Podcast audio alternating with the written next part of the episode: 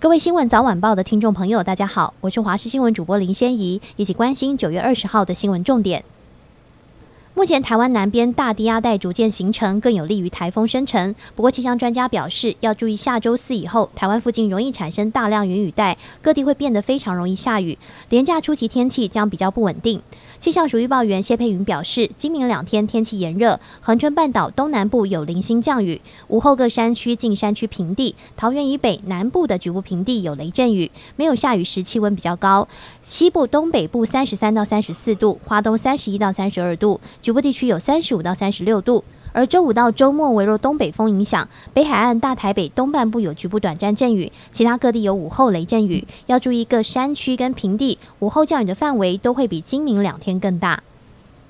进口鸡蛋风暴扩大，农业部长陈吉仲昨天请辞获准，今天是任期最后一天。上午他如期出席农金奖颁奖典礼，受访时也数度哽咽，感谢蔡英文总统的信任，让他可以做自己认为专业的事情。他也自曝在很多次开会跟总统吵架，但最后总统都尊重他的专业和坚持。他说自己离开了，针对他个人的攻击一定会大幅减少，农业部就能好好做事情。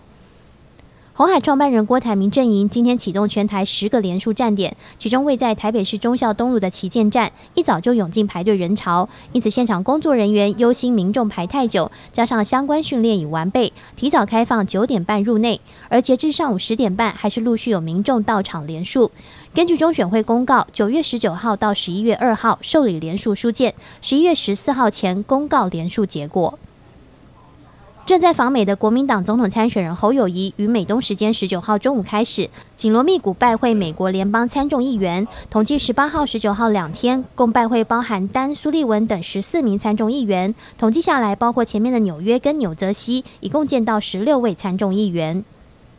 巴西总统鲁拉十九号在联合国大会上向各国领袖警告，中美洲国家瓜地马拉可能发生政变，将妨害民主选举胜选者就任。瓜地马拉上个月举办大选决选，但美国表示该国选后面临民主风险。而胜选的在野党参选人阿雷巴洛上周证实暂停参与新旧政府交接程序。对此，瓜地马拉总统贾麦代在联合国大会发言时提到，选举受到不必要的外国干预，重申政权和平转移的承诺。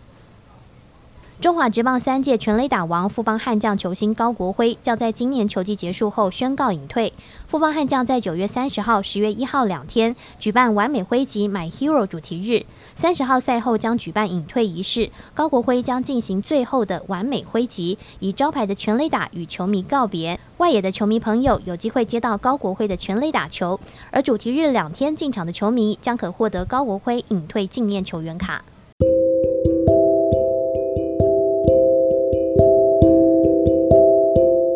以上就这节新闻，感谢您的收听，我们再会。